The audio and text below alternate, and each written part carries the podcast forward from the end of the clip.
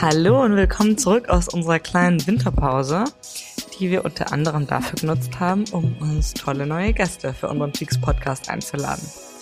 Einer davon ist Anel Altintasch. Er ist freier Autor aus Berlin und He-for-She-Botschafter von UN Women Deutschland.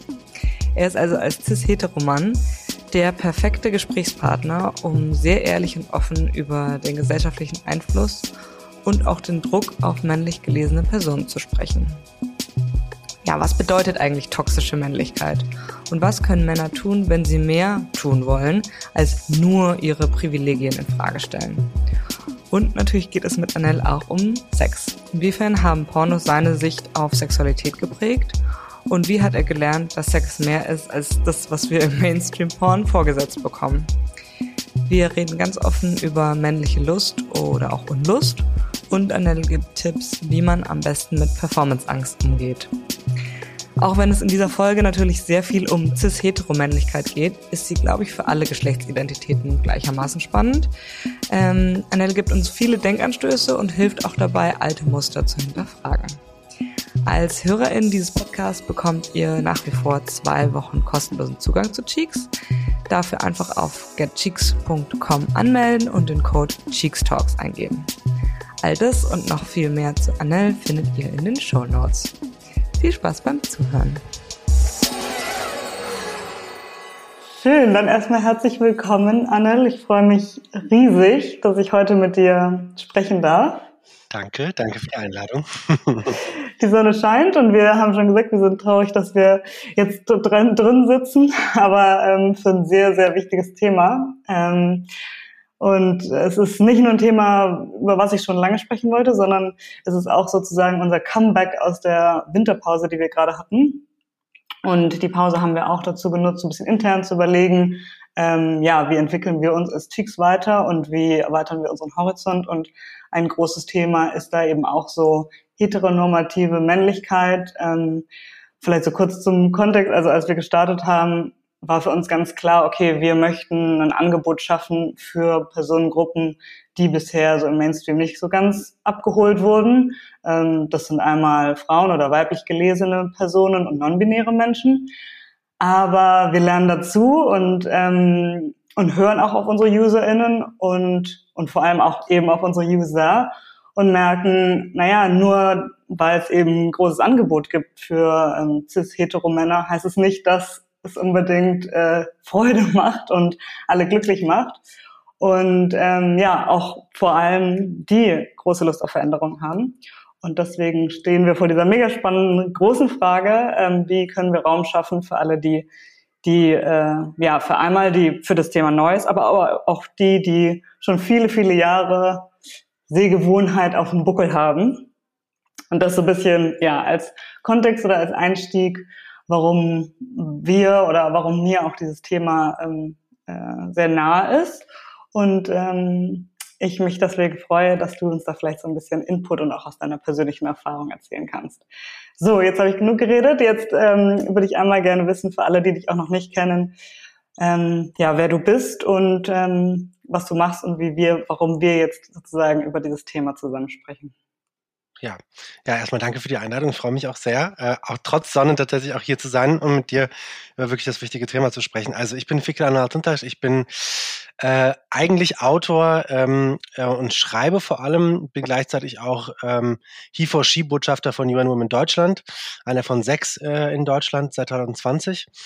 Und wenn ich schreibe, schreibe ich vor allem über Männlichkeiten, ich schreibe über Rollenbilder, ähm, ich gebe Workshops oder halte Vorträge zu dem Thema und aus meiner Positionierung heraus interessiert mich vor allem äh, die Auseinandersetzung mit eben nicht weißen Männlichkeiten, ähm, also vor allem türkisch-muslimischen Männlichkeiten und der Konstruktion und der Dekonstruktion davon. Aber vor allem geht es mir ähm, darum, wie können wir als cis-hetero-Männer an feministischen Kämpfen teilhaben und, und so unseren Beitrag dafür leisten, dass wir in einer geschlechtergerechten Welt leben. Das ist mein Anspruch, aber dass es alles ein bisschen komplexer ist als dieser Spruch, ist mir natürlich auch bewusst. Und genau, ich hatte schon ein, zwei Artikel auch ähm, über Pornografie geschrieben oder auch meine Sozialisation damit, welchen Einfluss die auf ähm, meine Vorstellung von Intimität, von Körpern haben, von Weißsein hat oder auch nicht Weißsein hat. Äh, deshalb freue ich mich äh, sehr, dass wir da über das Thema sprechen, weil ich glaube, es passiert viel, aber gerade aus so einer cis-hetero-normativen Perspektive, wie du sagst, auch noch zu wenig. Von daher äh, freue ich mich, mit dir, Pauline, hier sprechen zu dürfen. Ja, bevor wir natürlich über Sexualität und auch Porno sprechen werden, ähm, möchte ich ja ganz generell natürlich auch ein bisschen über Männlichkeit mit dir sprechen und auch überhaupt, wie du an das Thema gekommen bist. Und wir werden auch viel über ja Klischee-Fragen oder Klischee, äh, Klischees sprechen. Deswegen will ich auch mit einer bisschen klischeebehafteten äh, Frage einsteigen. Und zwar aus deiner Sicht heute, also jetzt ähm, mit all dem, was du weißt und mit all dem, mit dem du dich beschäftigt hast. Was macht für dich heute einen Mann zum Mann? Oh wow. Boah, ich weiß nicht, auf welcher Ebene ich da, dazu an, äh, darauf antworten soll. Ich glaube, wir beobachten auf jeden Fall immer noch ein, starke, ein starkes Verlangen danach, dass ein Mann auch als Mann gelesen wird und auch die Dinge tut, die gedacht werden, die ein Mann tut. Ich glaube, dieses Verlangen und diese, diese Sehnsucht gibt es immer noch. Ähm, ich glaube, was, was heute ein Mann ausmacht oder ausmachen sollte, in meiner, meiner Perspektive nach, ähm, sollte dieses radikale Hinterfragen von wie ich ins Leben gehe und dass man sich selber als Mann in einer gewissen Weise auch nicht nur durch die Dinge, die man, die man tut, sondern auch die Positionierung, die man als Mann hat, auch reflektiert. Ähm, es gibt ähm, Kim Poster zum Beispiel, eine, äh, ein Soziologe sagt zum Beispiel auch, äh, dass man Männlichkeit als biografischen und gesellschaftlichen Skandal sehen muss und das erstmal skandalisieren muss, nämlich dass damit gewisse Probleme einhergehen. Und ich finde, ein Mann, den wir heute beobachten, hat immer noch sehr klare Vorstellungen davon, was ein Mann ist. Aber ich glaube, genau davon müssen wir uns auch entfernen, nämlich nicht zu fragen, was ein Mann sein muss, sondern wie wir überhaupt dieses ganze Gerede um Männlichkeit oder Weiblichkeit etc. überhaupt überflüssig machen. Ähm, von daher, ich kann, ich kann und will auch gar nicht darauf antworten, sondern für mich ist diese Frage, jeder muss das für sich selber definieren, äh, aber jeder, jeder Mann muss für sich selbst auf die Kette kriegen, dass es ein Problem damit gibt, wenn wir von Männlichkeit sprechen und Männlichkeit leben. Wann, ja, wann hast du angefangen, das so für dich kritisch zu hinterfragen? Das wird ja wahrscheinlich nicht äh, schon immer so gewesen sein. Nee, auf gar keinen Fall. Ich glaube, es ist immer, immer noch ein äh, extrem großer und, und äh, sehr ehrlicher und tiefgreifender Prozess, den ich durchmache. Ähm, es gibt so zweierlei. Ich glaube, einerseits habe ich, glaube ich, früher schon auch gemerkt, dass ich gewissen Vorstellungen äh, von, von meinen Freunden irgendwie nicht, auch nicht so richtig entsprechen wollte. Ich habe es natürlich getan, weil ich wollte mich auch nicht sozial ausschließen. Aber gleichzeitig habe ich zum Beispiel auch gemerkt, ich habe sehr gerne Fußball gespielt. Ich habe all diese Dinge gemacht. Ich habe gern gerangelt. So, ne? Ich habe auch gern äh, so Shisha zu Hause geraucht und sonst was. Aber ich habe trotzdem irgendwie gerne lateinamerikanische Tänze getanzt. So, ich habe zum Beispiel gerne mit dem Maniküre und Pediküre-Set von meiner Schwester gespielt. Ähm, und habe mich da in einer gewissen Ambivalenz immer gefunden. Und äh, umso älter ich wurde, äh, habe ich zum Beispiel auch Erfahrungen von, von, von Fetischisierung und Exotisierung gemacht, also von einer intimen äh, Fetischisierung und Exotisierung. Habe aber gleichzeitig auch gemerkt, boah, ich habe, glaube ich, oftmals Grenzen überschritten, von denen ich nicht wusste, dass das wirklich Grenzen sind. Und da wurde ich auch von Freundinnen auch drauf angesprochen, äh, durch meine Freundin mache ich gerade extrem viel Veränderungen durch. Ähm, das sind natürlich in erster Linie viele Prozesse, die durch emotionale Kehrarbeit von äh, meiner Freundin, meiner Ex-Freundin, von Freundinnen passiert ist.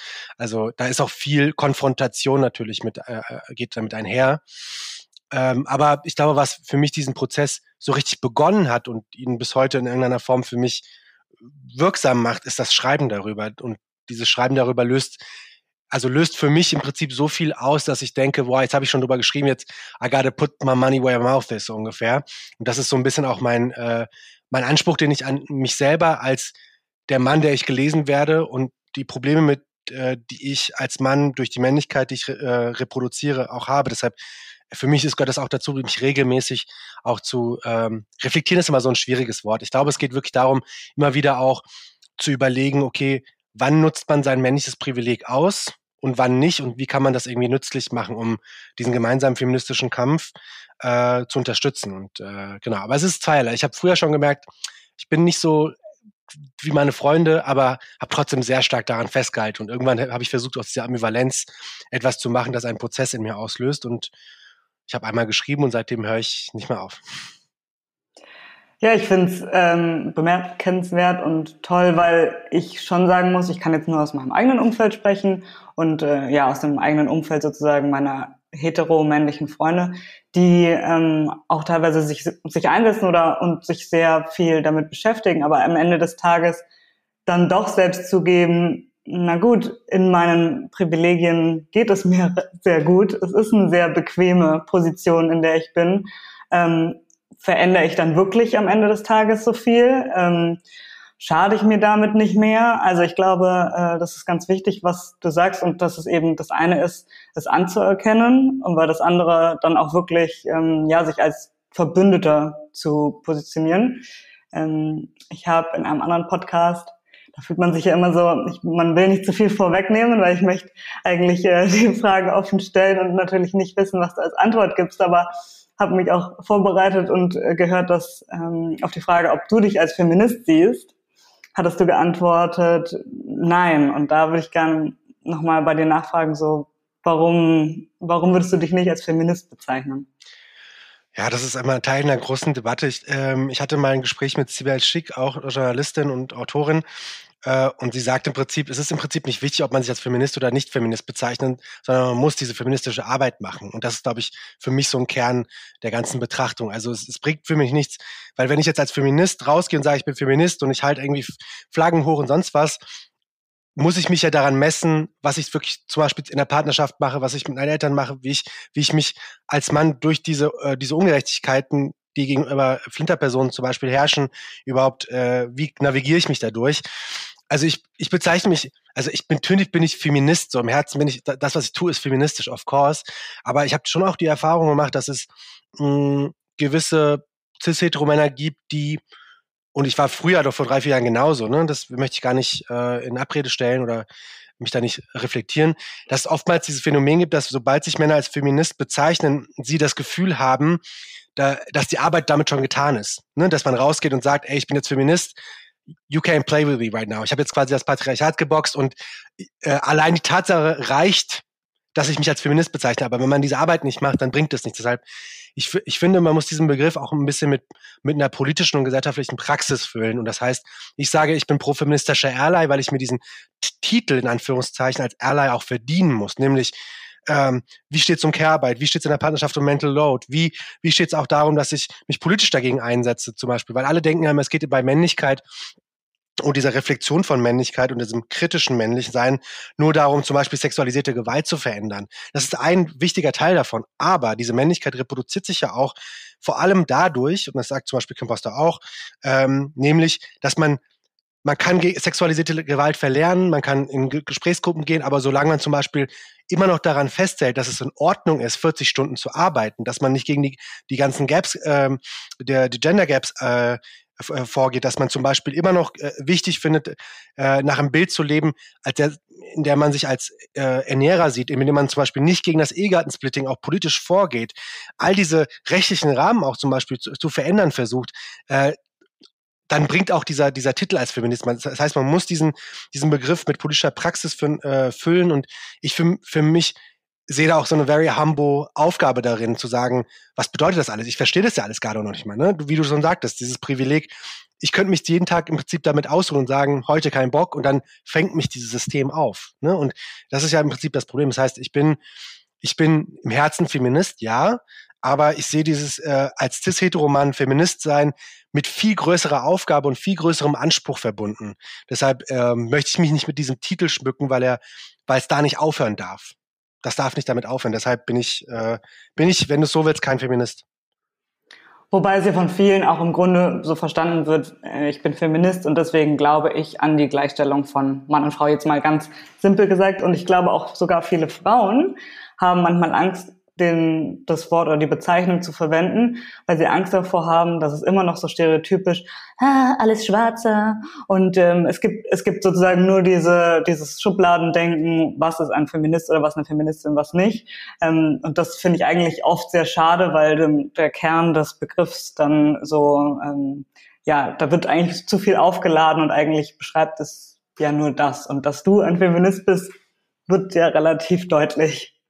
Klar, und deshalb, ich glaube, ich, äh, ich, wenn dann würde ich eben meine Actions für mich sprechen lassen, so, aber du hast absolut recht. Ich glaube, ich habe auch natürlich auch in, in, anderen Kontexten gehört, dass es manchmal sogar als Signalwirkung total wichtig sein kann, dass cis-hetero-Männer vor allem sagen, ich bin Feminist und sich auch irgendwie sichtbar diese, diesen Titel geben, um auch eine Sichtbarkeit für eine Solidarität zu schaffen. Ich sehe das absolut. Aber wenn man natürlich nur zwei, drei Schritte weiterdenkt, muss es um eine Systemfrage gehen, es muss weitergehen. Man muss, man, es darf nicht dabei aufhören, wie du sagst, äh, zu sagen, natürlich bin ich für Gleichberechtigung, aber was tust du dafür? Was heißt das überhaupt? Auf welchen Dimensionen passi passiert diese Ungerechtigkeit eigentlich? Das heißt, wir müssen dann zum Beispiel auch dafür kämpfen, als kleines Beispiel, vielleicht kommen wir da auch später nochmal, äh, in, in Italien, äh, in Spanien und Norwegen gibt es zum Beispiel ein Gesetz gegen Gender Marketing beispielsweise, also in der Werbung. Warum gibt es sowas in Deutschland zum Beispiel noch nicht? So, also all diese Fragen, die gehören damit zusammen. Das heißt, man macht sich ein bisschen einfach und man ähm, simplifiziert so ein bisschen diese Debatte, indem man sagt, das ist gleich, ne, ich spreche auch mit diesen ganzen äh, Phrasen, so gleichgeschlechtergerechte äh, Welt und sowas, of course. Aber ich weiß natürlich, bei wem ich wie zu sprechen habe. So. Und deshalb, wenn wir uns jetzt austauschen, kann ich natürlich da tiefer reingehen und, ähm, und einfordern, dass ich diese Komplexität für mich auch greife und nicht dann eben an, an dieser ersten Eingangstür aufhöre und sage, this is my feminist house now, aber there's a lot more work to do. Ja, ja, verstehe ich. Ähm, wo wir jetzt gerade schon so bei Begrifflichkeiten sind ähm, will ich gerne nochmal einen Schritt zurück und ähm, viel hört man, aber viel wird über toxische Männlichkeit gesprochen. Und wir wissen irgendwie alle so im Grunde, was damit gemeint ist, aber wie würdest du toxische Männlichkeit so für dich definieren? Was ist denn wirklich toxisch, also giftig daran? Ja, ähm, da, genau, da, da muss ich, glaube ich, um diese Begriffe einzuordnen, vielleicht, wenn du mir erlaubst, kurz auch, ausholen, weil dieser Begriff an sich, das weißt du ja sicher auch so, der Begriff hat, hat so seine Schattenseiten. Das ist eine, ne, es hat was Gutes und was Schlechtes. Ich glaube, der Begriff meint erstmal ähm, Anforderungen und Erwartungshaltung an eine Performance von Männlichkeit, die Männern selbst als auch dem Umfeld schadet. Und das sind ne, wenn wir von klein an anfangen, sind das so Sprüche wie heulen nicht, mach das mit dir selber aus äh, oder sei doch kein Mädchen oder diese äh, homofeindlichen Sprüche, die man auch in dem Kontext immer hört. Das sind ja im Prinzip genau diese Dinge.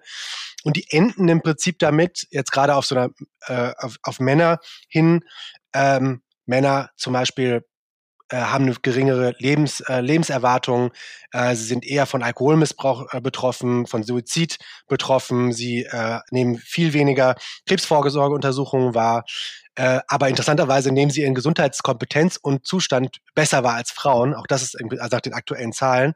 Ähm, also das führt im Prinzip dazu. Und dieses Toxische daran ist im Prinzip, dass man, dass man ist einerseits, dass man sich selber schadet, aber nicht, weil man die gewisse Dinge tut, sondern man, weil man dieser Vorstellung einer, nach einer richtigen Männlichkeit so dranhängt, weil man denkt, man muss diese Dinge machen, um von anderen Peers als von der Gesellschaft, als vor allem von Männern als richtig und richtig angesehen zu werden. Und das fängt dann natürlich auch bei, bei Sachen an wie das finde ich ganz interessant. Äh, Bourdieu sagt, es gibt äh, im Leben von Männern, also im Buch Männliche Herrschaft, spricht er von der sogenannten Libido Dominandi, also der Lust an Konkurrenz und Dominanz. Also Männer entwickeln im Laufe ihres Lebens diese Lust.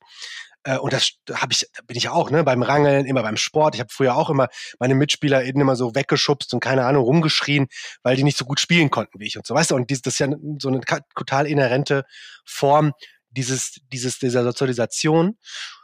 Bodyshaming ist eine Sache, Ausüben, Relativieren von sexualisierter Gewalt oder geschlechtsspezifischer Gewalt. Täter-Opfer-Umkehr ist so eine, so eine typische Sache, aber auch so Dinge, die man ja auch äh, viel auch in, in in der Öffentlichkeit jetzt auch debattiert hat und diskutiert hat, wie Mansplaining, Manspreading, äh, Catcalling, all these things. Das, da geht es ja immer um Macht. Es geht immer um, und bei toxischer Männlichkeit geht es einerseits, diese Macht für sich selber irgendwie auch stark einzufordern und gleichzeitig aber auch ähm, nicht eingestehen zu können, dass es okay ist, nicht immer Macht zu haben und nicht immer dominieren zu wollen. Und dieser Begriff ist insofern auch entstanden, der ist eigentlich auch in den 80er Jahren entstanden, wo es darum ging, Männlichkeiten von straf, äh, straffälligen Menschen in, in, in Gefängnissen zu ähm, äh, aus beziehungsweise zu, zu, zu wissenschaftlich zu greifen. Und er hat halt im Prinzip nochmal so einen größeren Schwung erhalten, nachdem Donald Trump vor allem über diese Locker Room Talks gesprochen hat. In dem Kontext ist es nochmal hochgekommen, auch im Rahmen von, von der Debatte um MeToo.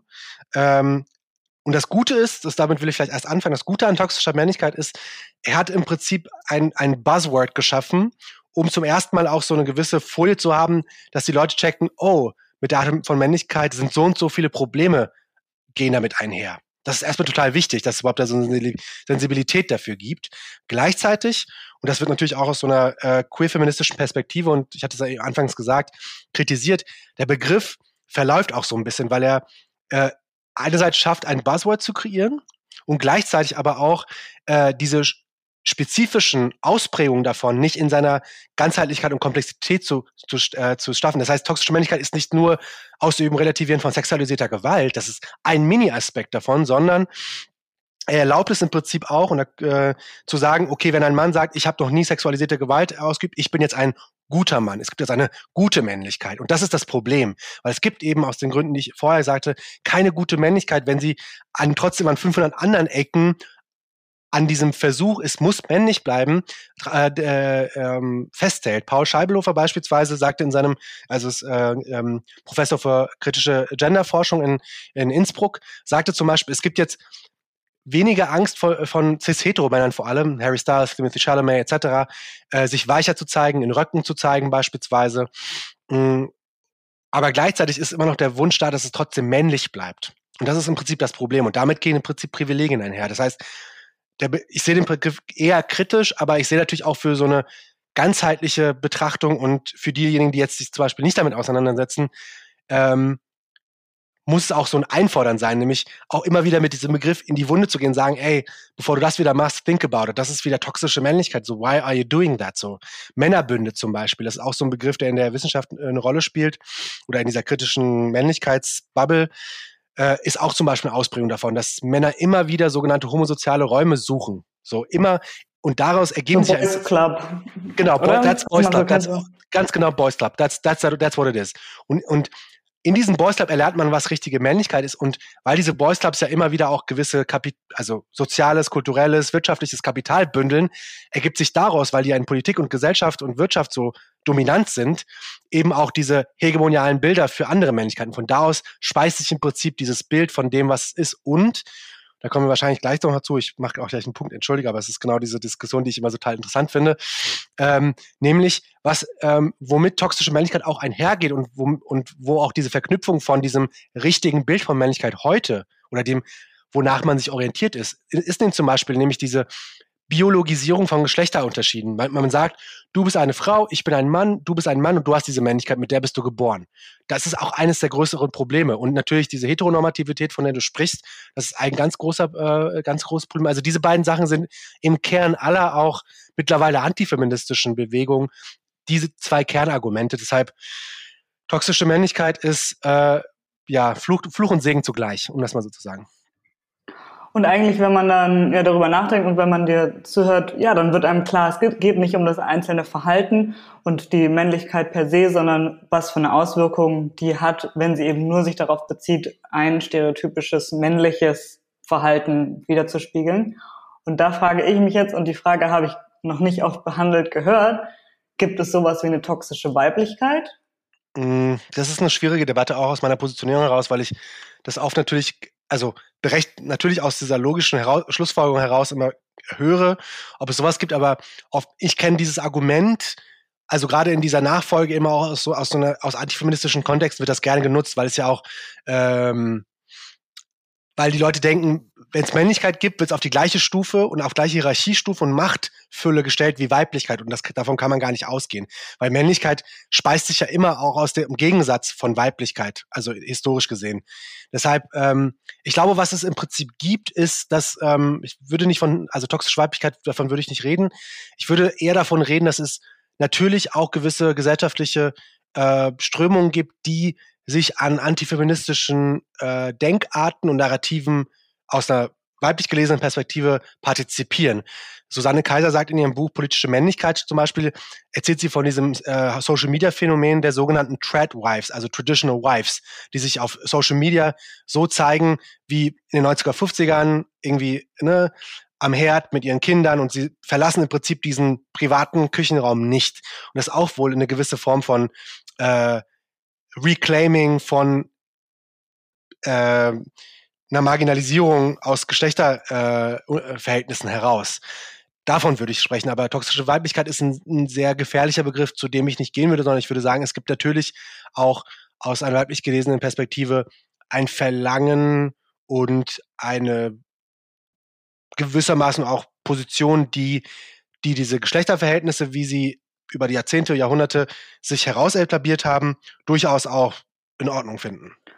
Weil ich glaube schon, also ich jetzt selbst als cis-hetero Frau kann schon sagen oder beobachte schon, dass es natürlich auch Verhaltensweisen gibt, die jetzt vielleicht nicht für einen selber toxisch, aber oder nicht für die Gesellschaft, aber vielleicht für einen selber toxisch ist, weil man stereotypisch weibliche Verhalten nachahmt oder dann doch unterbewusst in was eher in eine eher untergeordnete Position sich sich schon selbst versetzt, weil die Gesellschaft das so vorgibt. Aber inwiefern man das jetzt toxische Weiblichkeit nennen kann, ist halt dahingestellt.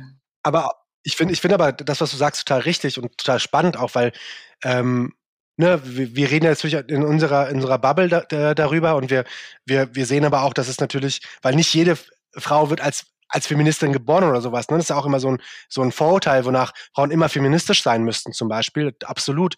Aber ich glaube natürlich, dass es dann in dieser Debatte oftmals ähm, der, der, der historische, aber auch politisch-gesellschaftliche Kontext fehlt, weil natürlich das, was man als, als ähm, mh, claimbar und wichtig für seine eigene äh, Vorstellung von Rollenbildern äh, sieht, ist natürlich auch aus so einer historischen Ungleichheit en entstanden und immer auch aus so einem Male Gaze und, und einem Male Privilege heraus entstanden. Und das ist immer, das dann in, in erster Linie zu problematisieren, finde ich erst wichtig, bevor man dann auch über diese unterschiedlichen Ausprägungen dann, glaube ich, redet.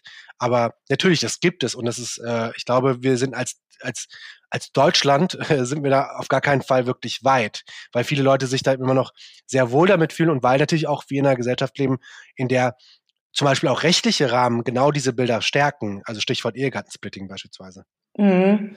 Vielleicht können wir nochmal so einen Schritt zurück, weil wir jetzt auch schon viel ja über so männliche Klischees gesprochen haben oder aber die eigentlich noch gar nicht so wirklich definiert haben. Ähm, wenn wir jetzt wirklich sagen, so was ist ganz typisch klischeehaft männlich oder beziehungsweise was hast du als typisch männlich empfunden, sagen wir mal, in deiner Jugend? Also bevor du dich mit all dem auseinandergesetzt hast, mit, mit dem Bild sozusagen, mit dem Rollenbild, mit dem du aufgewachsen bist. Was würdest, wie würdest du da so einen, so einen typischen Mann in deiner, in deiner Sicht beschreiben? Vielleicht erstmal aus, weil das ist ja auch vielleicht ganz interessant, ähm, aus einer äh, Perspektive aus so in Deutschland, wie in Deutschland Männlichkeit definiert wird, aber dann vielleicht auch aus einer muslimisch-türkischen äh, Perspektive.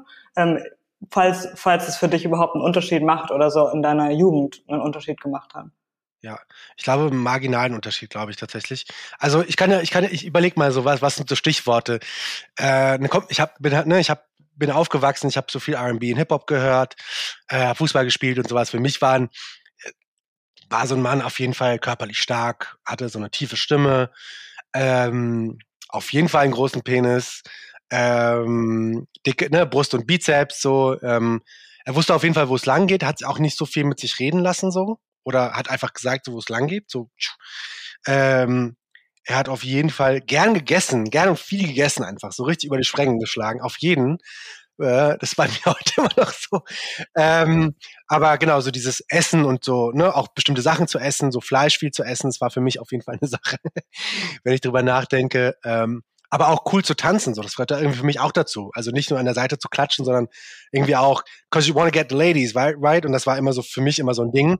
Aber auch so im Club auch so forsch zu sein und anzusprechen und dann, äh, ne, das kann man natürlich jetzt im Nachhinein so total kontextualisieren und problematisieren, aber dieses Ansprechen auf Partys gehen, um mit, mit Mädels rumzumachen, oder auf so Dorfpartys, ich weiß nicht, ob du da auch mal oder wo du aufgewachsen bist, aber genau, ich, bei mir war das auch so Grillpartys. Zwar nicht auf, auf dem Dorf, aber das Konzept ist auf jeden Fall das gleiche. Ja, ja, genau, genau, genau. Deshalb, also das war für mich eine Sache, ähm, auch groß zu sein. Für mich war auch immer diese Benchmark 1,80 werden, wäre ganz geil. Bei mir ist nicht so ganz, aber so knapp. Äh, das war für mich, für mich, für mich bis heute immer noch so ein äh, ja, so eine, so eine Messlatte tatsächlich gewesen. Uh, aber auch natürlich so ähm, extrem sportlich zu sein, so ausdauernd zu sein, so, ne? Nicht nur jetzt beim Sex, sondern auch so im Leben. Man muss auch mal, man muss Dinge auch aushalten können, ne? Und äh, keine Schwächen zeigen, ist klar. Nicht zu weinen, das war extrem peinlich auf jeden Fall.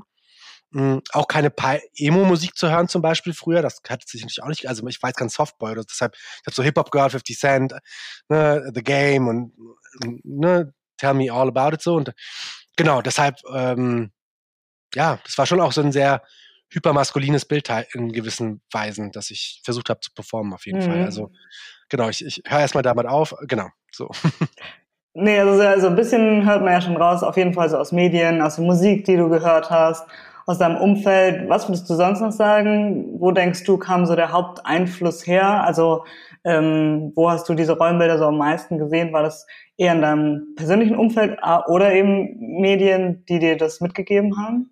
Ich glaube, alles, alles, alles zusammen. Ich, natürlich, mein Vater äh, hat natürlich eine Rolle gespielt und das war dann tatsächlich auch immer äh, weniger Sache, ob er jetzt Muslim war oder türkisch war, sondern, ähm, sondern mehr so, äh, wir leben in einer patriarchalen Gesellschaft so. Er kam aus einer patriarchalen Gesellschaft in eine patriarchale Gesellschaft so. So, und dann, dann natürlich muss er stark sein, er, er, verdient das Hauptgeld. Das war natürlich auch für mich so Sachen. Er, er, war stark, er konnte sehr gut heimwerken. Das war natürlich auch für mich so Dinge, aber die waren bei allen anderen nicht unbedingt anders. Ne? Und deshalb, ähm, aber ich habe mich auf jeden Fall sehr stark äh, ähm, von Medienbildern von Musik beeinflussen lassen, 100 Prozent. Aber auch vor allem, das muss in der, also sage ich jetzt nicht, weil ich jetzt hier bei euch im Podcast bin, sondern es war bei mir wirklich so von Pornos. Und das ist, ähm, da versuche ich heute immer noch von ein bisschen von wegzukommen, weil ähm, das hat sehr viel mit meiner, vor allem auch so mit Körpervorstellungen gemacht und aber auch, wie, wie ich Sex zu haben habe und sowas und welche Körper ich schön und begehrenswert finde und welche nicht. Ne? Und ähm, genau. Wenn du sagen möchtest, wenn nicht auch okay, ähm, in welchem Alter hast du angefangen, Pornos zu gucken? Wenn du es noch weißt? Erzählen so Quellekataloge und sowas auch dazu? Ja. ähm, ähm, also, also ich glaube so 13, 13, 12, 13, 12, 13, doch, ja, so 13, 12, 13, ja. Und ja, hast du da aktive Erinnerungen daran? Also so die erste Erfahrung, was es mit dir gemacht hat? Und natürlich, man ist sau neugierig in dem Alter ähm, und die Neugierde wird dann in einem gewissen Maß gestillt. Aber jetzt halt rückblickend auch als erwachsener Mann so, was kannst du sagen? Wie war wie war da so der Einfluss auf deine Sexualität, ich habe hab gerade im Anführungszeichen gemacht, weil ähm, du wahrscheinlich noch keine aktive Sexualität hattest. Ähm, ich weiß nicht, wie viel Zeit dann sozusagen war zwischen der ersten äh, Porno-Erfahrung und der er ersten wirklichen sexuellen Erfahrung, aber in den meisten Fällen liegt da ja ein bisschen was dazwischen. Das heißt, da geht nur was in der Fantasie ab und es wird nie irgendwie mal gecheckt, wie ist es im wahren Leben. Das heißt, was denkst du, hat das da schon so geprimed, sage ich mal? Also ich erinnere mich daran, ähm, ich weiß nicht, ob du es auch kennst, dieses Emule und sowas, diese, diese ähm, äh, Download, ähm, Programme, wo man so illegal Musik und sowas downloaden konnte. Ja, klar.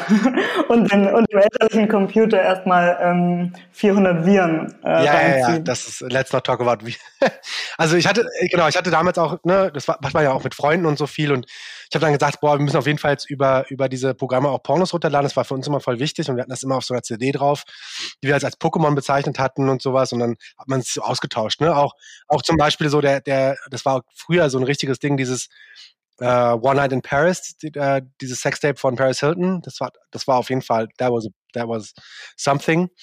Ähm, hat man ausgetauscht und alles. Das heißt, es hat damit so ein bisschen angefangen, bis, also bis ich auf Seiten kam oder so, das war dann relativ viel später. Das heißt, war, man hat wirklich viel ausgetauscht und viel geguckt, was hat der andere und sowas. Ähm, und ich habe schon gemerkt, so gerade jetzt im, im Hinblick auf so das erste Mal oder sowas, ich habe was ich mal dachte, so erstens, ich muss jetzt irgendwann ganz schnell Sex haben, weil alle haben in meinem Umfeld gerade viel Sex oder auch nicht, aber das war ja unwichtiger, sondern ich, da weil ich halt so stark damit konfrontiert war, dachte ich auch so, ne, ich muss einen großen Schwanz haben, so, ich, ich muss ähm, lecken war jetzt nicht so wichtig, so, das, ne, Female Pleasure, who cares? Und dann ähm, und äh, auch zu, zu gucken, so, boah, wie viel spritze ich ab? Ähm, ne, also man fängt ja immer dann an, so mit, äh, man küsst so ein bisschen, aber nicht so lange. Und dann, äh, ne, all diese Sachen von vorne, von hinten, abspritzen, Rücken, fertig, bam, da, da was it so. Ne? Und das war krass meine Vorstellung. Und ich habe dann aber auch gemerkt, das war eher im späteren Verlauf äh, diese Vorstellung von, okay, äh, ich konsumiere voll viele weiße Pornos und irgendwann habe ich auch gemerkt, so, äh, wie geht's eigentlich was mit den anderen Sachen, ne? Und dann habe ich auch gemerkt, da, da finden sehr viele Rassismen, also werden sehr viele Rassismen reproduziert. Äh, heutzutage gibt's ja auch dieses, diese sehr äh, problematische Revenge-Porn-Category. Ähm, aber früher auch dieses, ne, wie Schwarze hypersexualisiert worden äh, sind, ähm, oder auch aus dem südasiatischen Kontext oder sowas, also Submissive Sexuality etc., also diese Dinge, die man erkennt.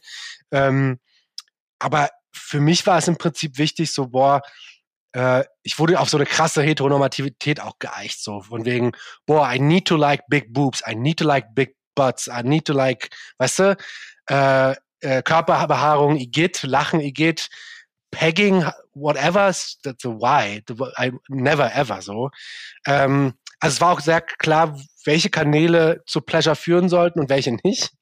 Ähm, um das mal so, so auszudrücken. Ähm, genau, also ich wurde sehr stark auf eine, teilweise auch eine Abwertung auf meinen eigenen Körper geeicht, weil ich mich auch für so Körperbehaarung sehr geschämt habe von mir.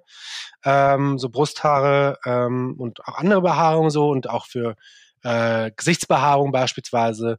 Ähm, das war mir schon immer sehr peinlich dann damals. Und das wollte ich irgendwie immer durch Abrasieren und sowas, wollte ich das weghaben. Ich wollte nicht, dass die Leute mich so sehen und ähm, und das ist, glaube ich, Entschuldigung, ja, dass ich dich unterbreche, aber ich glaube, das ist so interessant zu hören, vor allem für Frauen, weil es ganz oft ja die Debatte ist jetzt, dass Frauen sagen so, wir sehen niemanden in, im Mainstream-Porn mit Körperbehaarung und so weiter und wir schämen uns dafür. Aber das eben auch mal die Männerperspektive dazu zu hören, weil es stimmt ja komplett. Also wenn man sich auch, sagen wir mal, den stereotypischen ähm, Porn-Performer im, im Mainstream anschaut, ist ja auch oft das einfach derselbe Körpertyp und, und äh, dasselbe Aussehen, was reproduziert wird. Deswegen ist es super, das auch mal zu hören, eben aus einer, aus einer männlichen Perspektive, dass es eben auch so ist, so, hm, also ich sehe niemanden dort, der so aussieht wie ich und wenn, dann ist es in einer gewissen Weise dann fetischisiert, aber das ist jetzt sozusagen das, was du gerade gesagt hast, also nochmal andere Körpertypen. Aber ja, Entschuldigung, äh, das wollte ich nur dazu sagen, das ist, glaube ich, sehr, sehr gut, das zu hören.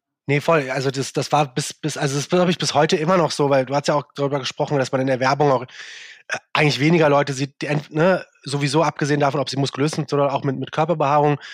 Oder wenn, dann gibt's halt so sehr hypersexualisierte, äh, hypermaskuline Vorstellungen darüber, wie zum Beispiel bei DM, die, diese Science-Reihe und sowas, wie dann so Typen, die in dunkel dargestellt werden mit so einem Riesenbart und. Man sagt, das, that's not it, so, weißt du, es gibt auch Zwischenstufen.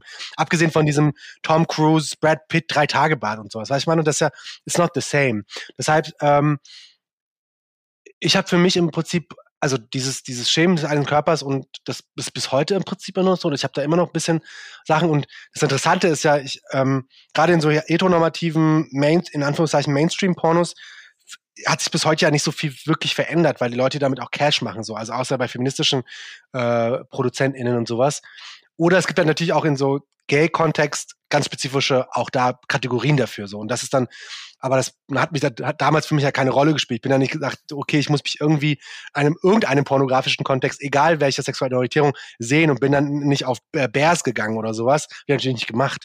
Ähm aber auch da, ich hatte meine allererste Folge, die ich aufgenommen habe, war mit Patrick und Flo von dem Podcast Stadtland Schwul. Und da haben wir über, ja, über schwulen Pornos geredet und wie die eben auch deren so junge Sexualität geprägt haben.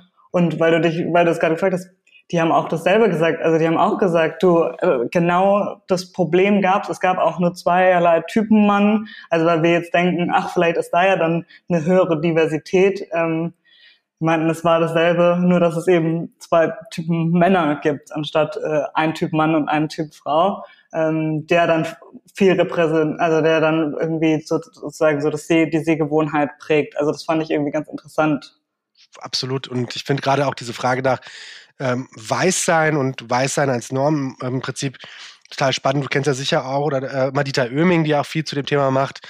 Auf, nee, we all learn from her.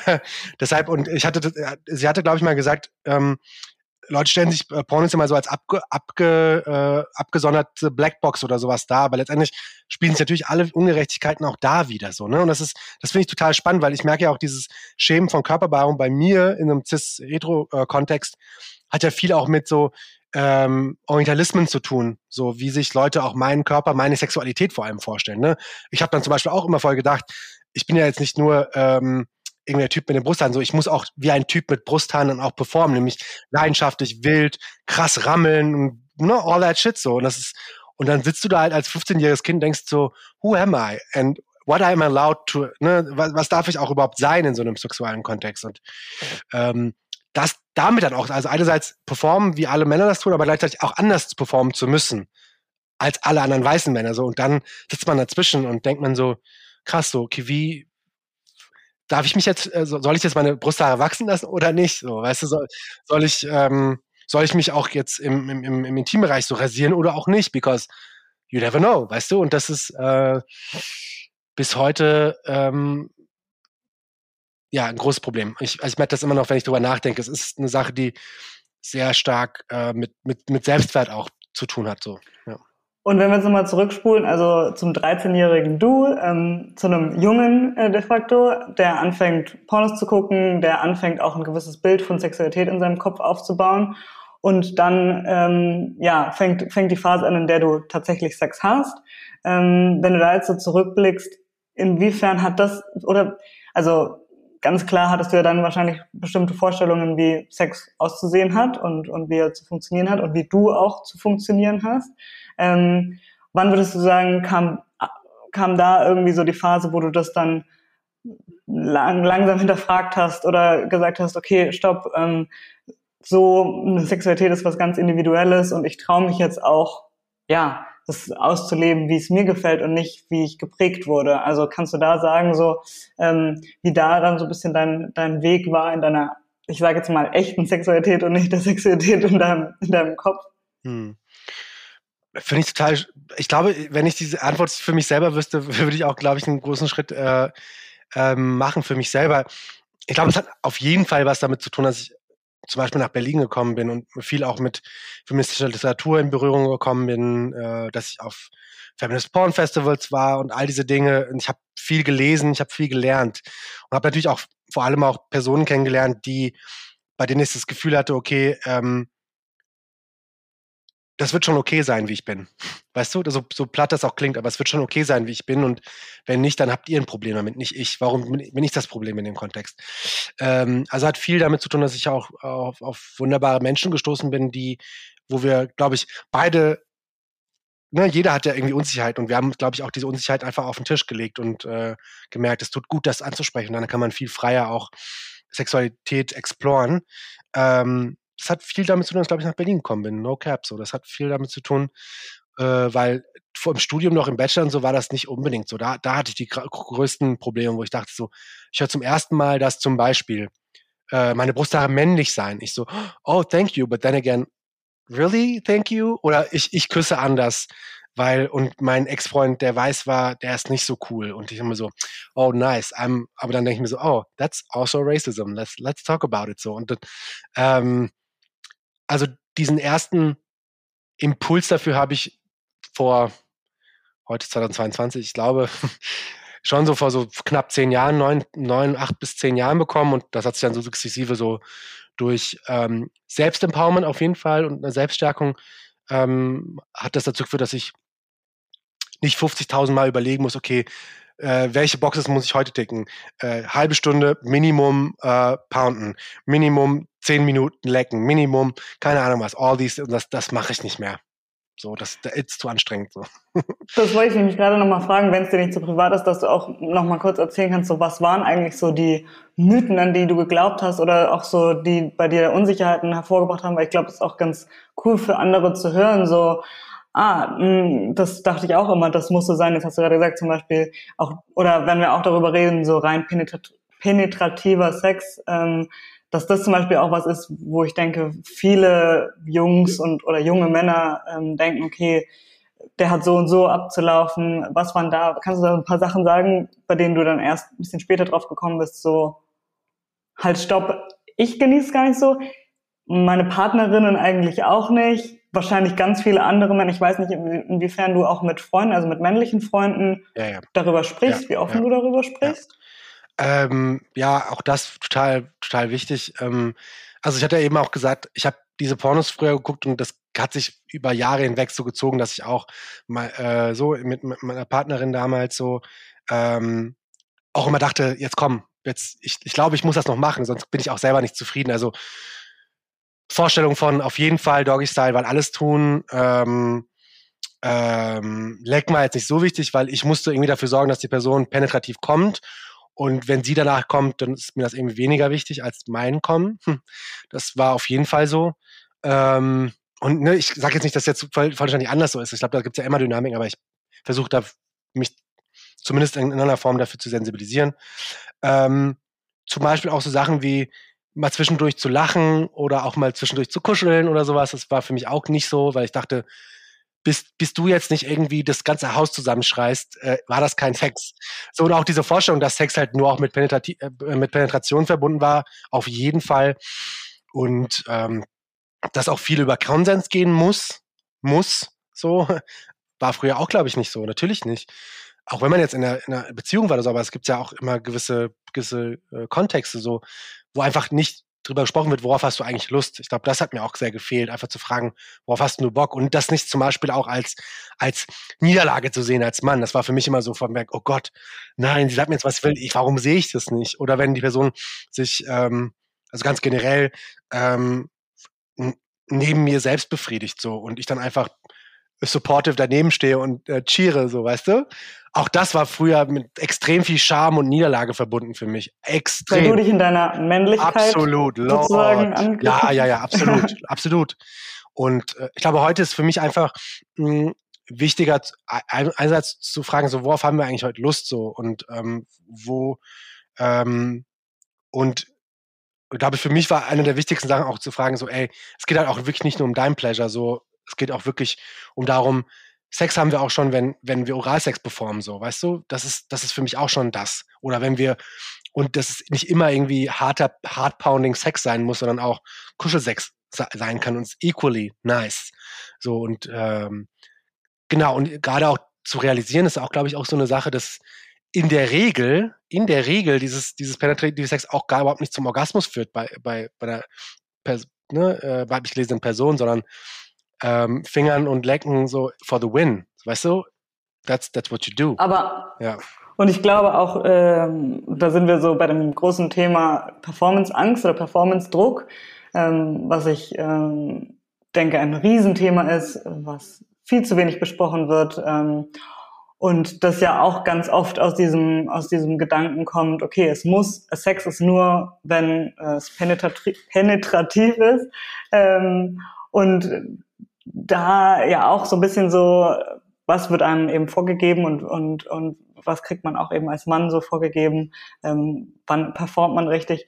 Wie siehst du das? Also wie, wie gibt's da auch vielleicht für Männer eine, eine bessere Lösung, irgendwie ehrlich über ihre Lust zu kommunizieren? Weil ähm, ja, viele Männer schon sagen, ich habe nicht immer Lust oder auch vielleicht nicht die hundertprozentige Lust.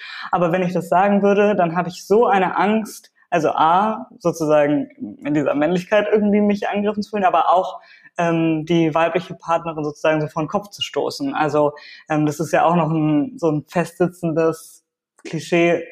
Er kriegt kein Hoch, A, sie denkt, ich bin nicht attraktiv genug. Also ich glaube, das ist ja auch noch irgendwie so eine festgefahrene Dynamik.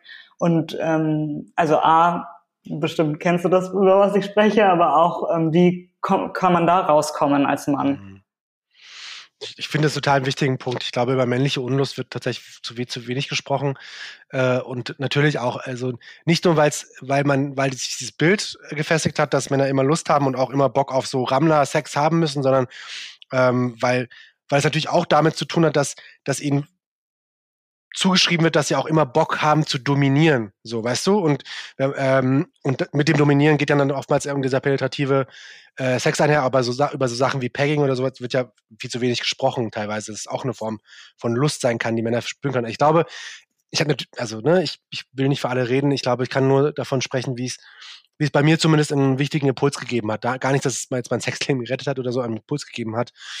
Ähm, ich, ähm, ich glaube, bevor man einfach auch vielleicht öfter Sex hat oder sonst was, mal so offen auf den Tisch legt, so, ähm, weil oftmals äh, haben ja Männer auch mal diese Vorstellung oder denken so, ich will nicht darüber, ich will den Anführungszeichen Bodycount gar nicht wissen von der Frau. Es macht mich so fertig, wenn sie weiß, bla bla, die hat schon. Also Bodycount ne, vielleicht für die, die nicht wissen, was es heißt, ja. mit wie vielen Menschen genau. schon geschlafen wurde. So, da haben ja Männer immer so die, die, immer noch auch diese Vorstellung, dass sie submissive und so quasi Jung, Jungfrauen, Anführungszeichen, Type of Girls haben wollen, so und das überhaupt nicht anerkennen. Ich glaube, das nimmt schon so einen großen Druck, einfach zu sagen, ey, du hast deine Sexualität, ich habe meine Sexualität und du hast gewisse Dinge entwickelt, let's talk about it. So, das ist ja auch gar nicht schlimm, weil letztendlich äh, habe ich auch die Erfahrung gemacht, dass man immer denkt, so, okay, krass, die hat schon so viele Sachen gemacht oder das gemacht, gemacht äh, das ist mir zu krass und die ist irgendwie zu krass oder sowas, sondern mehr zu sagen, es geht ja darum, dass man gemeinsam Spaß hat. So und warum kann man über Spaß und wie man zu Spaß kommt auch nicht reden? Aber da wären wir natürlich beim zweiten Problem so, wann reden Männer ernsthaft über Schwächen oder wollen sich eingestehen, dass zum Beispiel ihre Freundin auch ein erfülltes Sexleben gehabt hatte und richtigerweise, weißt du, das ist ja total in Ordnung. Und ähm, ich glaube, ähm, es hat für mich zum Beispiel schon auch einen Unterschied gemacht, äh, also No Cap, welche, welche Pornos ich konsumiere, weil es geht schon wieder sehr schnell, welche Rezeptoren im Gehirn wieder angesprochen werden, zu denken, äh, nee, ich habe jetzt keinen Bock für Porno zu bezahlen und auch länger zu recherchieren und bla bla, sondern ich brauche jetzt diesen zwei Minuten Amateur Orgasm kind of thing und dann geht das so schnell. Äh, sich damit auch auseinanderzusetzen und aber auch da brauchst du natürlich auch andere Sehgewohnheiten. Ähm, aber dieses Unlustthema, ich glaube, mh, ich versuche damit im Prinzip so umzugehen, dass ich, äh, ich traue mich natürlich auch nicht immer das zu sagen, ne? auch, aber äh, oftmals ähm, habe ich das immer so wahrgenommen, dass es, dass sobald die, also die Unlust versteht sich ja manchmal nur als Unlust, zum Beispiel penetrativen Sex zu haben. Aber wenn man zum Beispiel sagen würde, ich habe keine Lust auf Penetration, aber ich habe Lust auf, auf Oralsex, so, hey, every, everything's good, so, weißt du, weil nicht jede Person will ja auch von dir penetrativ äh, penetriert werden, so ungefähr. Deshalb ist das auch okay. Und ich glaube, diese Zwischenräume auch mal diskursiv zu öffnen, erlaubt schon so viel mehr an, nicht Schwäche zugeben, sondern auch eine, wenn man das halt so will, aber eine Stärke zuzugeben, zu sagen, ey, ist eine Stärke zu sagen, ich will darüber reden, wie wir uns gegenseitig befriedigen und Lust füreinander schaffen.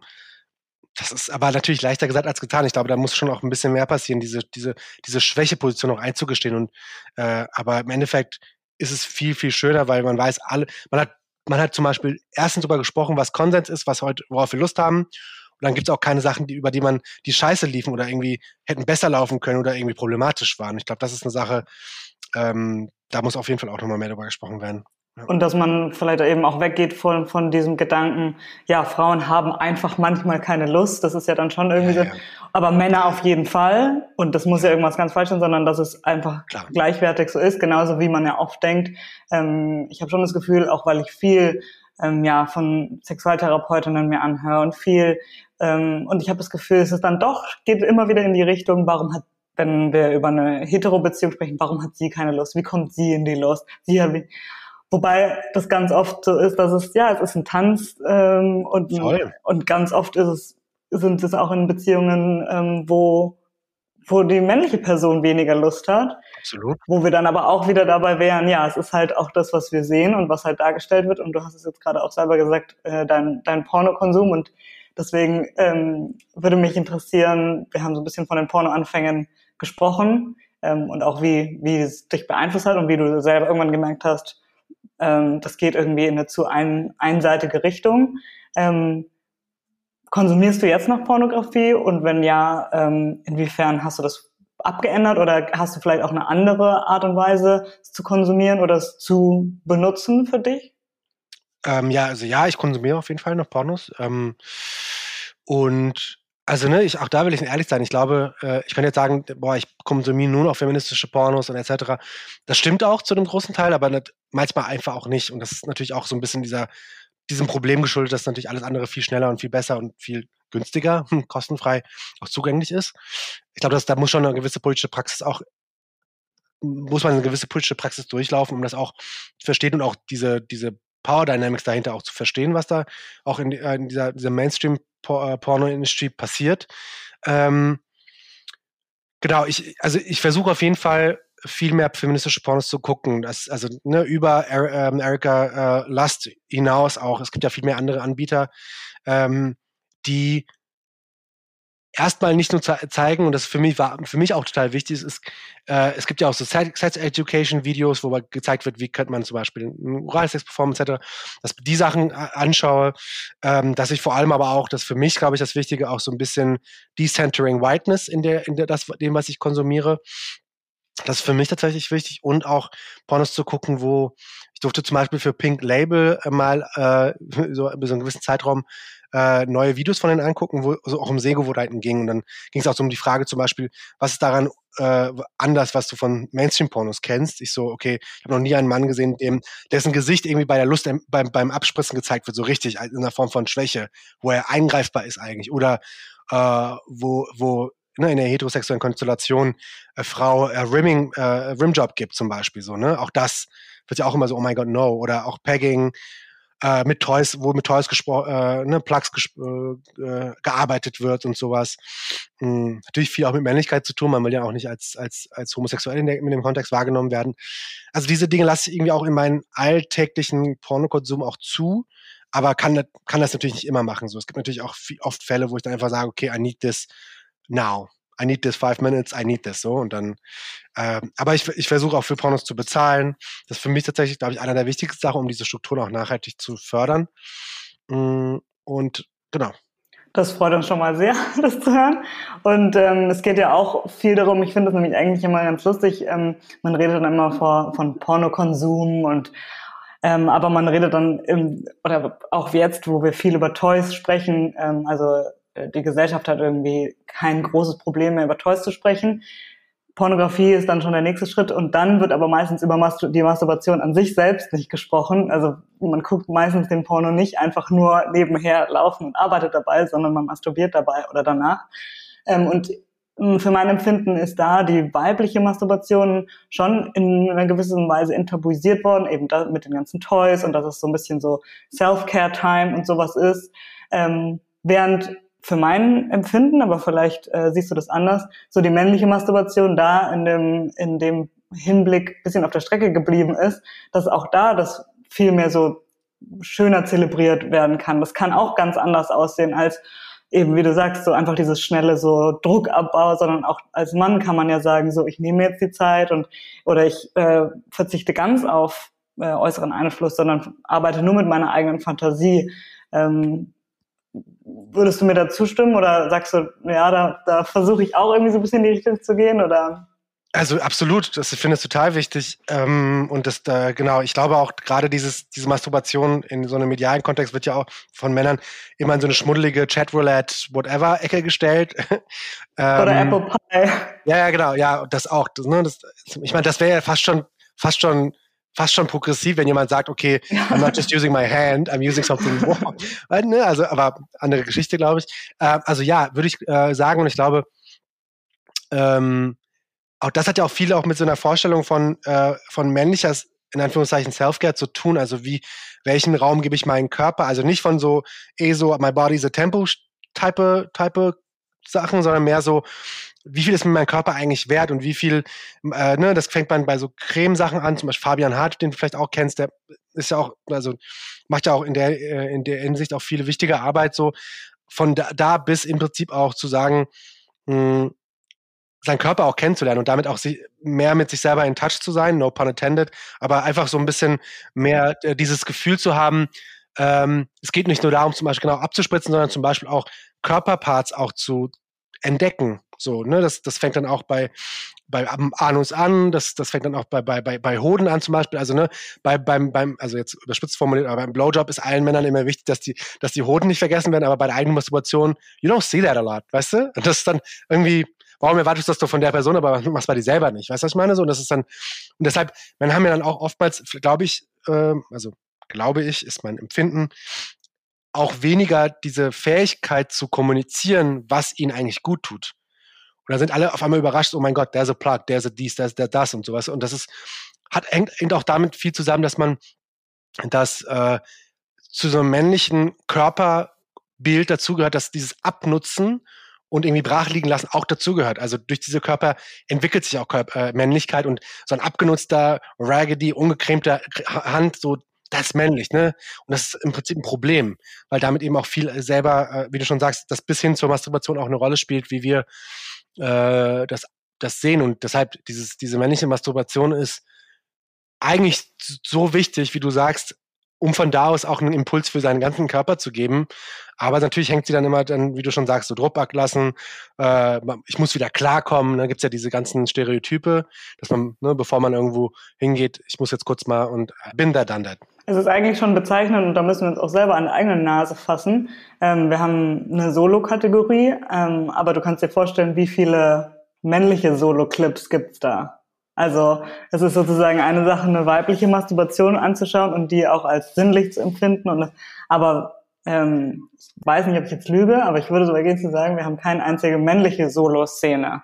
Einfach weil, wie du sagst, das auch ganz oft dann wieder in so eine männliche Masturbation ist eigentlich was Schmuddeliges ähm, und ich finde das gerade total interessant, weil gerade genau, wenn es dann irgendwelche Videos auch jetzt im World Wide Web gibt von männlicher Masturbation, ist sie immer davon auch abhängig, ähm, dass sie in einer gewissen Zustimmung bedarf. So in der direkten Auseinandersetzung damit. Also wenn man zum Beispiel darüber nachdenkt, es gibt viele Videos von so Flashlights, also ne, wenn, also wenn auch wieder dieser penetrative Akt in einer Form auch dinglich also reproduziert wird. Flashlights für die, die es nicht wissen, genau. im, im, im Taschenmuschi wäre jetzt wahrscheinlich auch nicht die richtige Bezeichnung. Aber dann weiß jeder, was gemeint ist. Ja, ja, genau. Masturbatoren, sagt man ja, offiziell. Genau. Das zum Beispiel, ähm, das finde ich zum Beispiel interessant, dass es dann, wenn es nur dargestellt wird, so passiert oder auch gerade wenn, wenn man so im World Wide Web diese Videos anguckt, da sind das auch immer nie Männer, die sich einfach mal selber aufnehmen und oder man, nicht oft und für sich es einfach tun, sondern immer muss da auch irgendwie Chat dabei sein. Es muss immer irgendwelche Leute zugucken, damit sie auch in ihrer manly Proudness irgendwie auch bestätigt werden. Und das ist, glaube ich, ein sehr großes Problem, weil ich habe zum Beispiel auch mal darüber gesprochen, wie spannend ich eigentlich finde, äh, dieses Konzept, das habt ihr ja, glaube ich, auch ähm, von Audio-Porn zum Beispiel, dass man diese Geschichten hört und sowas, das, das ja, da nimmt man sich ja automatisch irgendwie, muss man sich diese Zeit nehmen, weil es passiert ja nicht alles direkt wie in einem Porno, sondern da gibt es eine Vorgeschichte, da gibt es, ne, all that, was ja total wichtig ist. So. Und das, ähm, ja, ja, ich, also ich sehe das Problem und ich, ich sehe, äh, ähm, und da auch auf jeden Fall das auch zusammenhängen mit, mit, mit vielen anderen problematischen Selbstbildern von, von männlichen Körpern. So und ähm, ja. Ja, wir sind so ein bisschen, äh, nähern uns dem Schluss und ähm, ich habe ja eingangs schon erwähnt, dass es auch ein Thema ist, was uns zurzeit eben umtreibt und wir eben auch drüber nachdenken, so was fehlt noch und was fehlt auch, damit sich, wir sagen Pleasure for everyone, aber damit sich wirklich ähm, jeder angesprochen fühlt, auch die, die schon ganz viel Erfahrung damit haben. Und was denkst du, was würdest du dir wünschen ähm, jetzt in der, in der Pornolandschaft? Was würdest du gerne mehr sehen? Also einmal für dich selbst, ähm, als erwachsener Arnold, aber was hättest du auch äh, deinem 13-jährigen, 14-jährigen Ich gewünscht? Also ähm, was er gesehen hätte, was ihn vielleicht irgendwie eine positivere Einstimmung auf Sexualität gehabt gemacht hätte, gebracht hätte. Voll, finde ich total spannend. Äh, ich glaube, was für mich auf jeden Fall wichtig wäre, dass das gesehen, also zu sehen, dass Sex nicht immer linear verläuft, sondern dass es immer Pausen gibt, dass es Lacher gibt, dass es auch Abbrüche gibt, dass es man auch kurz sagt, ey, ich habe keine Lust oder irgendwie it's okay, I'm doing it myself und sowas, all diese Dinge zu sehen. Für mich wäre, glaube ich, früher schon sehr wichtig gewesen, auch ähm, abseits von Hypersexualisierung oder so submissive äh, Asian äh, Femininity beispielsweise, also das, was ja problematisch ist, zu sehen, es gibt diese Zwischentöne und es gibt auch diese Zwischenräume in der Art und Weise, wie man sich körperlich begegnet. Ähm, also ich hätte viel weniger weiße Pornos anschauen müssen. Ähm, auch, auch Diversity in, in, in Dick Size auf jeden Fall. Ähm, ähm, mit Körperbehaarung hätte ich viel mehr sehen wollen. Ähm, und ich würde mir, glaube ich, wünschen, dass es, dass natürlich wir auch an einen Punkt kommen, wo es auch viel mehr Fördergelder gibt dafür, auch solche äh, feministischen Porno, ähm, äh, also Produzentinnen und Regisseurinnen auch zu unterstützen, dass das auch äh, zugänglicher wird und das ist äh, und gleichzeitig aber auch nicht dadurch von seiner politischen Praxis getrennt wird, weil letztendlich ist das letztendlich extrem politisch, was da passiert. Alles ist da politisch. Also ich würde mir wünschen, dass, ähm, um jetzt mal so klein genug zu denken, dass es, dass es, dass zum Beispiel auch cis-hetero-Männer auch keine Angst mal davon haben, feministische Pornos anzuschauen, um zu gucken, was macht das eigentlich mit dir und wie gut fühlt sich das eigentlich auch an. So. Einfach von dem, wie da, ähm, wie da gesprochen wird, ähm, wichtig es auch ist, einfach zu zeigen, dass, dass da auch Gespräche gibt. Es ist nicht immer so wie bei der TK-Werbung letztens, sondern so, dass einfach, da passiert was, man redet, man trinkt einen Wein. Was das meine, all that, all that is important. So. Ja, das würde ich mir wünschen. Schön, vielen, vielen Dank. Äh, ich habe Notizen mitgemacht und werde das alles ans Content-Team weitergeben, aber das ist natürlich auch das, wo wir hinwollen und das, ja, dass eben eines Tages äh, auch Teenager, bevor sie Sex haben, schon ein realistischeres Bild von Sex haben. Ich glaube, äh, da wäre schon viel geholfen. Ähm, ja, wenn ihr jetzt gerade zugehört habt und äh, da auch nochmal Fragen habt oder auch Einwürfe oder euch Dinge wünschen würdet, die ihr gerne mehr sehen würdet, dann schreibt uns. Ähm, wenn ihr mehr äh, von Anne lesen möchtet, dann verlinken wir auch alles zu dir äh, in unseren Show Notes. Und ich bedanke mich sehr für dieses schöne Gespräch. Dankeschön, danke für die Einladung. Und ähm, wünsche einen wunderschönen sonnigen Tag. Den wünsche ich dir auch. Danke.